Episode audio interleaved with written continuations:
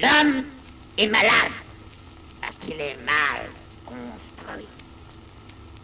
Il faut se décider à le mettre à nu pour lui gâter cet animal qui ne démange mortellement. Dieu, et avec Dieu, ses organes, oui, ses organes, tous ses organes, car, et moi si vous le voulez, Yarda, the British Museum got order.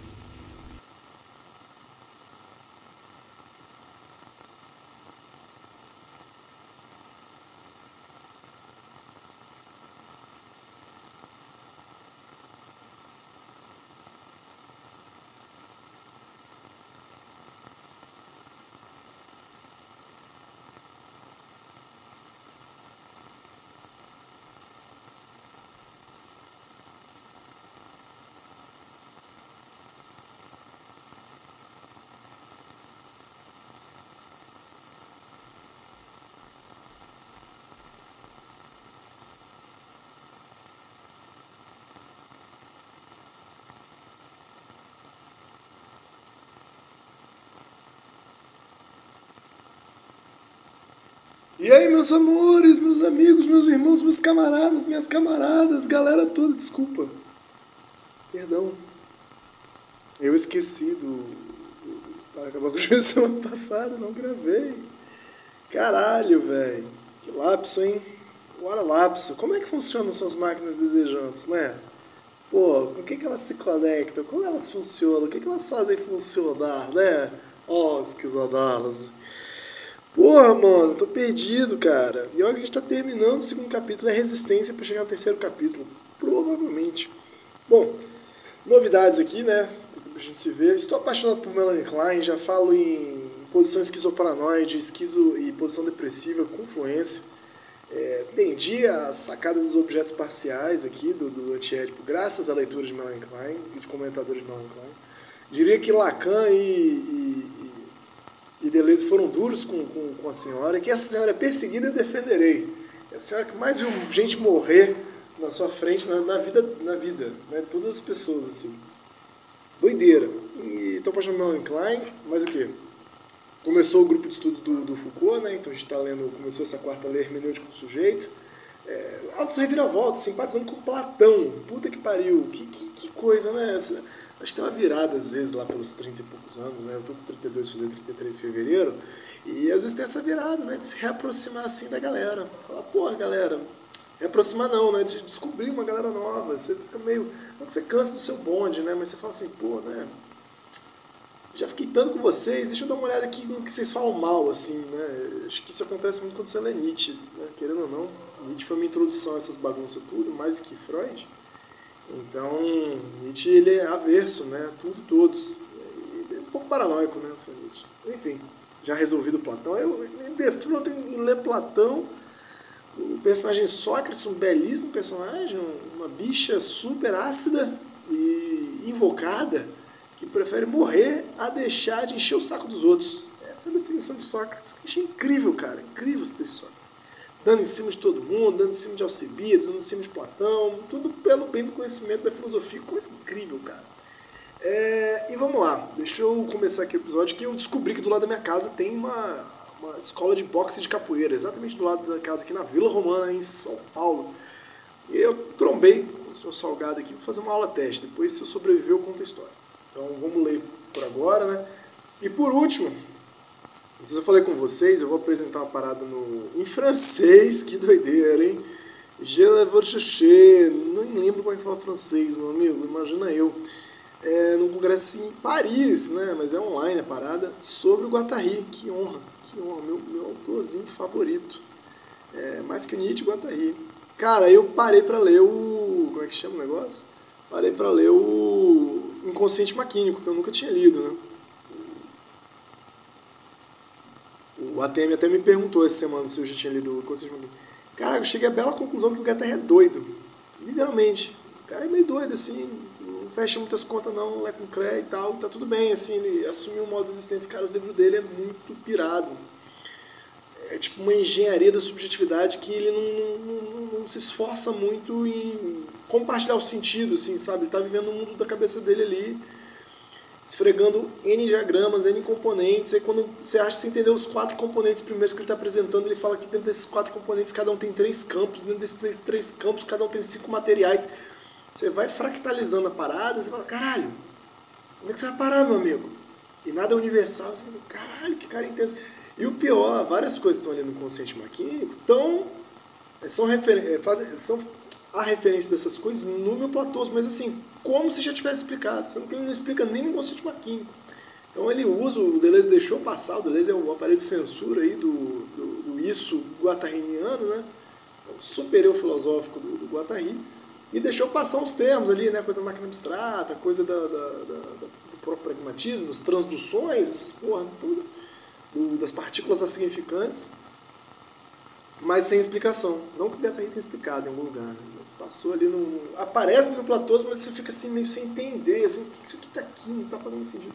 Aí você vai ver lá no conceito de também não faz sentido, na verdade ele complexifica mais, esse é o problema. Never ending doideira. Bom, mas estamos aí. Tchau, Guattari, beijo.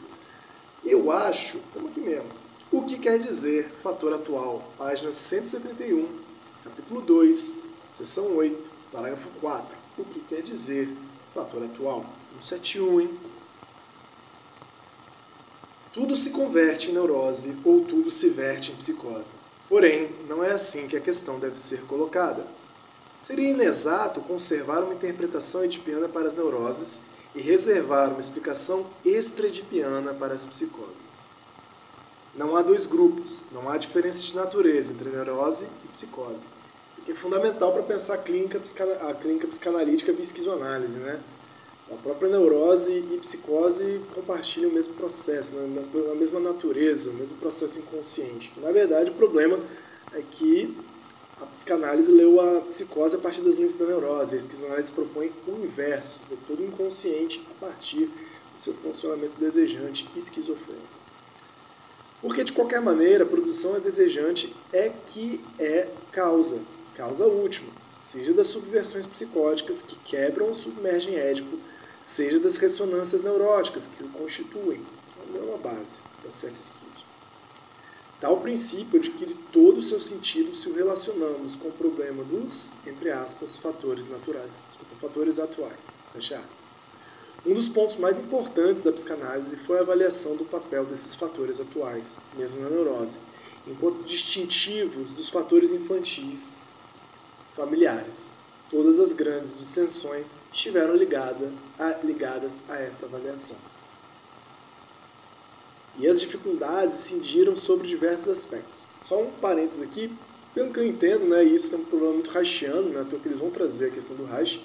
O Reich dizia o seguinte, né, não adianta, o Reich é um psicanalista, não tem como dizer que não não adianta curar a neurose de alguém, sendo que a realidade o forçará a restabelecer padrões de funcionamento psíquicos, né, inconscientes equivalentes aos solucionados. Então, há algo do que desperta os gatilhos, né, o que é, ativa certas estratégias e certos complexos neuróticos inconscientes, ou mesmo neuróticos, que estão dados no ambiente, na questão de como se interage com a atualidade, com o presente, com o entorno, né? as condições de comida, as condições de sono, as condições de higiene, as condições de felicidade, as condições de, de, de transar, sabe? De sexualidade, de expressão de sexualidade, de, de, sublimação também. Que não há, é, não há psicanálise que resolva ah, toda essa dimensão muito atual do que dispara as neuroses, das frustrações, né? Eu diria assim, das frustrações que o aparelho psíquico encontra no presente e que vai ter que se remeter a estratégias produzidas no passado, né? Ah, mas que também, é, não só isso, é, quais estratégias são possíveis de ser desenvolvidas no próprio presente, né? É como, bom, é isso, basicamente esse encontro aí, não estou entendendo. E as dificuldades incidiram sobre diversos aspectos. Primeiramente, sobre a natureza desses fatores, somáticos, sociais, metafísicos, os famosos problemas da vida, por meio dos quais se reintroduzia na psicanálise um puro idealismo dessexualizado? Essa é a pergunta que eles fazem, né? Primeiro, então, a natureza desses fatores atuais. Uh, outro ponto que é importante, que eu ia falar? Esqueci. Bom, deu branco, depois a gente vê o que, que aparece. Em segundo lugar, sobre a modalidade. Ah, lembrei. Cara, tanto que, se vocês lerem os escritos técnicos do Freud, ele fala que os pobres estão menos propícios, a, as pessoas pobres, é nesse nível de classismo, as pessoas pobres estão menos propícias a desenvolver neuroses pesadas exatamente porque elas não têm tempo para sofrer psicamente, que elas têm muita descarga né, energética no trabalho e que, muitas vezes, o próprio processo de adoecimento é um bom escape para elas pararem de trabalhar. Então, comentário tanto quanto o ganho secundário é muito grande, né? comentário um tanto quanto classicista, né? Que caminho que temos que andar com a psicanálise nesse processo, para poder realmente ver a sua potência social. Né? Em segundo lugar, sobre a modalidade desses fatores. Então, primeiro, natureza e segundo, modalidade. Agiam de maneira negativa, privativa, por simples frustração. Por fim, sobre o seu momento, o seu tempo, o tempo dos fatores atuais. Dois pontos, não era óbvio que o fator atual surgia após que significava, entre aspas, recente, por oposição ao infantil, ou ao mais antigo, que se explicava suficientemente pelo complexo familiar? Vou repetir aqui que eu não saquei que era a pergunta. Por fim, sobre o seu momento, o seu tempo. Não era óbvio que o fator atual surgia após e que significava recente, por oposição infantil, ou ao mais antigo, que se explicava suficientemente pelo complexo familiar? Até um autor como Reich, tão preocupado em estabelecer uma relação entre o desejo e as formas da produção social e, portanto, em mostrar que não há psiconeurose que não seja também neurose atual, continua a apresentar os fatores atuais como se agissem por privação repressiva. A, entre aspas, estase sexual, fecha aspas, isso está entre parênteses, e surgissem após. Legal, então talvez seja isso, né? A questão da neurose atual são as, a, toda a frustração que se obtém por estar adoecido da neurose, né? Toda essa é, incapacidade de realização e de fruição, né? Que a neurose estabelece em nós neuróticos, vira essa, essa problemática, né? Essa segunda camada de problema de, de sintoma que seria a neurose atual. Por isso eu estou entendendo, tá, pessoal? Tempo que eu não vejo isso aqui. É isso que. E aí mesmo Reich né, ficou pensando que é, a estase sexual da neurose, ou seja, o primeiro problema da repressão sexual que acontece desde lá do berço da família, desde a etipinização, produz um certo excedente sexual, a estase sexual que precisa ser investida no sintoma. E esse sintoma, então ele é antes do, da, da, da implicação do fator atual, esse sintoma vai fazer aparecer os fatores atuais ou a neurose atual. Né? Então, acho que essa é a crítica que eles estão dizendo que mesmo Reich não consegue deixar de mão a, a ideia da, da base familiar e edipiana da neurose, né? de cada um de nós.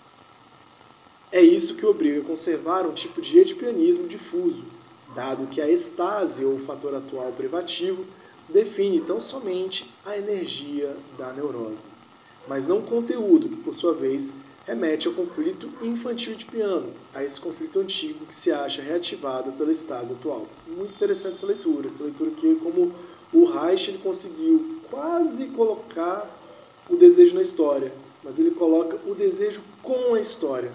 Né?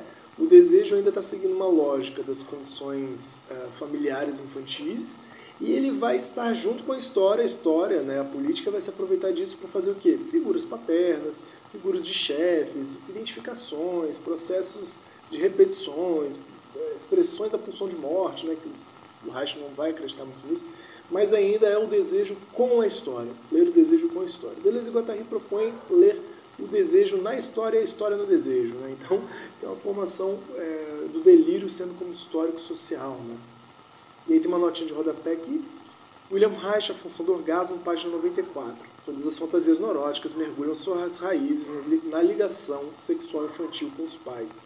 Mas o conflito criança-pai não conseguiria produzir uma perturbação duradoura do equilíbrio psíquico se não fosse continuamente alimentado pelo estase atual criado na origem por esse mesmo conflito.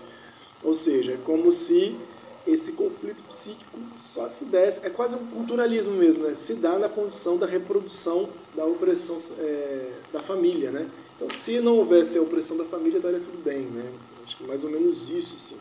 Ele não está pensando que há um desejo pela opressão familiar, de alguma forma, né? A, essa história da, da esse caráter produtivo do desejo não é subordinado a, a uma superestrutura social, mas ele é constituinte, né? Ele é infraestrutural. Acho que essa é a, brincadeira aqui. Né? Não sei se fica claro, mas acho que essa citação foi muito boa, assim, bem selecionada. eu fiquei pensando, dava pra fazer, né, um, um, um, todo um tratado, assim, todo um texto, assim, né, o antiético e os psicanalistas lá do B, assim, fazer Melanie Klein, o que, pegaram do Reich, né, para além do Freud, o que, que pegaram do Melanie Klein, do, do Reich, do Winnicott, quem mais que aparece aqui, assim, de psicanalista? Jung aparece um pouco, né, mas eu, particularmente, não curto muito o senhor Jung, não. Quem mais? De, de, o Jung aparece algumas vezes. O Lacan, né? Mas o Lacan não é tão lado B. Não sei, pra mim o Lacan é meio mainstream, né? Um bom mainstream, cara, legal.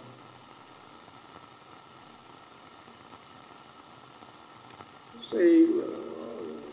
Tô vendo aqui o. Chama isso aqui? Índice onomástico de autores? É, o índice onomástico. Deve ter outros. Outros. Agora é Breton. Deve ter outros outros psicanalistas lá do B aqui que aparecem, só estou esquecendo. André Green, André Green aparece. Bom, os edipenizantes não dizem outra coisa quando os edipenizantes, aqueles que edipenizam, né? Não dizem outra coisa quando observam que uma privação ou frustração atuais só podem ser experimentadas no seio de um conflito qualitativamente interno mais antigo, que tapa não só os caminhos proibidos pela realidade, mas também o que ela deixa abertos e o que o eu, por seu turno, proíbe a si próprio. É, entre parênteses, fórmula do duplo impasse. Fecha parênteses, dois pontos. Será que, entre aspas, encontraríamos exemplos, fecha aspas, que ilustram o esquema das neuroses atuais, entre aspas, entre os presos, os concentracionários os operários estafados pelo trabalho? Eles talvez não sejam numerosos. Nossa tendência sistemática é a de não aceitar seu inventário as evidentes iniquidades da realidade sem tentar desvendar em que a desordem do mundo advém da desordem subjetiva, mesmo se esta, com o tempo, se inscreve em estruturas mais ou menos irreversíveis. Fecha aspas, a citação é do Jean Laplanche, La Réalité na neurose e na psicose, La Réalité dans la neurose et la psychose, conferência proferida na Sociedade Francesa de Psicanálise 61. Conferir também Laplace Pontali, vocabulário de psicanálise, artigos Frustração e neurose atual. Pô, eu tô com eles aqui, quase que eu peguei para pensar neurose atual e frustração, mas fica dica, hein?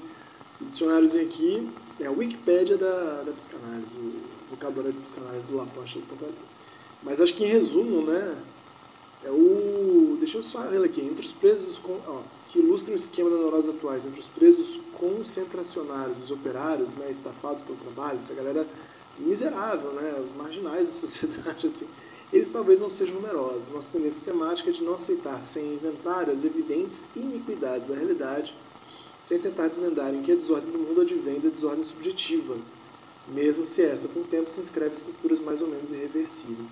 É foda, né? Que eles estão quase falando assim, olha, é quase um lombrosismo do psiquismo, assim, né? Porque é quase como se esses que são presos, os bandidos, os criminosos, os concentracionários, os operários estafados, né? se eles estivessem presos, antes de tudo, à condição psíquica subjetiva deles, né? Quase como se o mundo tivesse as mesmas oportunidades para todo mundo, né? Quase como se a psicanálise tivesse uma convenção, uma conveniência muito forte com o liberalismo, né? Será? com o capitalismo e com o liberalismo. Então, aqui tem, tem Marx, né? Por isso o menino leram Marx pra caramba, se Deleuze e Guattari. Compreendemos esta frase, mas não podermos compreendemos esta frase, mas não podermos, acho que está errado aqui, deixar de ouvi-la de maneira inquietante. Compreendemos esta frase, mas não podemos, aqui está com R, né? Podermos deixar de ouvi-la de maneira inquietante. Ela nos impõe a seguinte escolha: ou o fator atual é concebido de maneira totalmente privativa, exterior, o que é impossível, parênteses, né? ou ele é mergulhado num conflito qualitativo interno, necessariamente relacionado com Édipo, três pontinhos.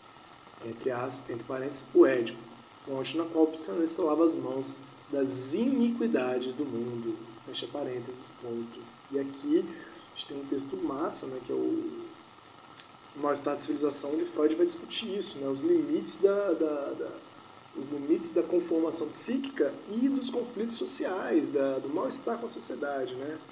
e ele vai ficar do lado de que é preciso abrir uma certa concessão, não há tanto que possamos fazer a respeito das transformações sociais. Sempre cético né, ao comunismo e ao socialismo, né, e os efeitos já, se eu não me engano, do stalinismo, né, acho que, é, teria que conferir aqui, depois eu vejo isso.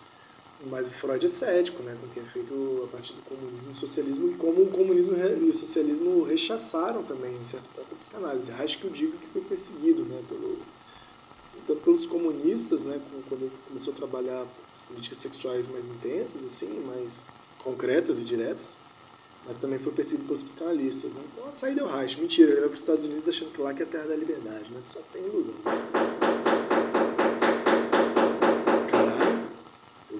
Né? Só tem ilusão. Tomei um susto aqui, maluco. Tem uma obra aqui do lado, colado na parede de casa.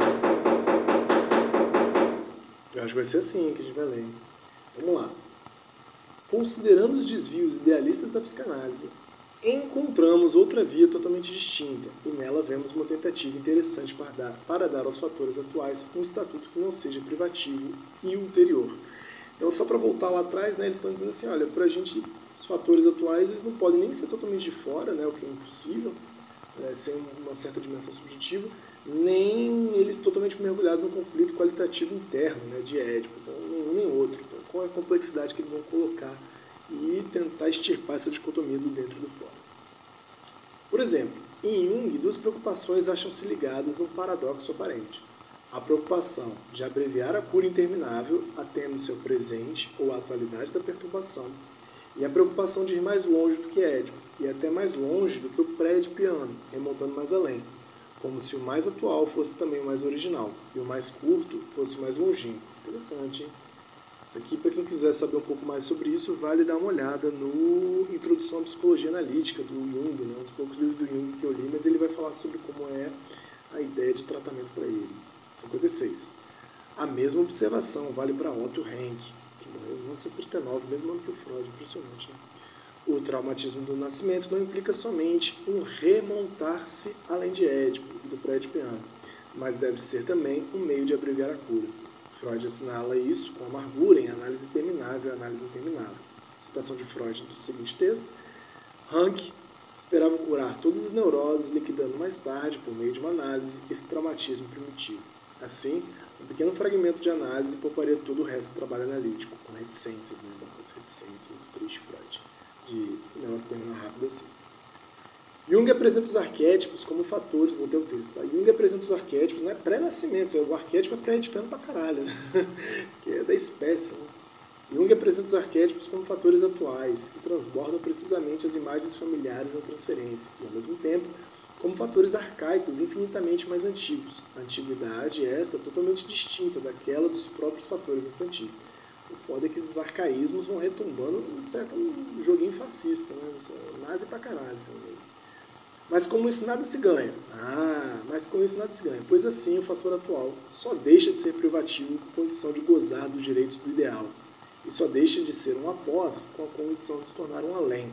Um além que deve ser significado ana, anagogicamente por Édipo, em vez de depender dele analiticamente. Para quem quiser saber mais dessa treta entre Jung e Deleuze e Guattari, recomendo fortemente o principalmente sobre os arquétipos, né? A ideia que eles têm dos arquétipos está principalmente no, no Platô, devir, devir intenso, devir, devir animal, devir intenso, devir imperceptível. Acho que é isso. O texto do devir, Platô 10 ou 11. Dessa maneira, o após se reintroduz necessariamente na diferença de temporalidade, como testemunha a surpreendente repartição proposta por Jung. Para os jovens, cujos problemas são de família e do amor, o método de Freud. Para os menos jovens, com problemas de adaptação social, o método de Adler. E Jung para os adultos e velhos, cujos problemas são os do ideal. Olha só, até acabou aqui nosso tempo, hein? Vou terminar de ler esse parágrafo. A nota de rodapé é, é Carl Gustav Jung, a cura psicológica, né? la guérison. Ah, acho que é isso, né? Cura, o trabalho psicológico. Olha a viagem do Jung, né? E a minha professora falava isso. Minha professora de Jung, eu tive aula de Jung na UFS e a Kati, a Kati, falava exatamente isso, assim, olha, Jung às vezes é para as pessoas mais velhas, você vai trabalhar arquétipos lá depois da, da metanoia, né, que é o nome que o Jung dá para a crise de meia-idade, as pessoas estão procurando o sentido da própria existência, elas têm sonhos mais integrativos com a totalidade. Esses problemas jovens não são muito do Jung, isso é engraçado. Né? Claro que tem um trabalho os jungianos vão trabalhar com Jung a vida inteira para todo mundo. Não vão seguir essa onda aqui de mandar a galera para o Adler e para o Freud. Bom, vamos lá. Vimos o que permanece comum entre Freud e Jung. O inconsciente é sempre medido por mitos, entre parênteses, e não por unidades de produção. Fecha parênteses. Embora a medida se faça em dois sentidos opostos. Mas afinal, que importância tem que a moral ou a religião encontrem em Édipo um sentido analítico e regressivo, ou que Édipo encontre na moral ou na religião um sentido anagógico e prospectivo? Perguntando sinceramente por que você continua, tanto em Freud quanto em Jung, com o jogo da interioridade e da intimidade, da individualização, da problemática psíquica e social. Então é isso. Muito bom ler com vocês. Falamos bastante psicanálise de Jung hoje. Semana que vem, se tudo der certo, 2.8.5, quinto paralogismo da psicanálise, o após. Eu nem sabia que eles ainda estavam contando esses paralogismos. Vou lá tentar. Vou lá tentar, pensei que tinha pausado já parado a gravação. Vou lá tentar fazer uma aula de boxe, vamos ver o que, que vai dar. Semana que vem saiba a notícia. Beijos!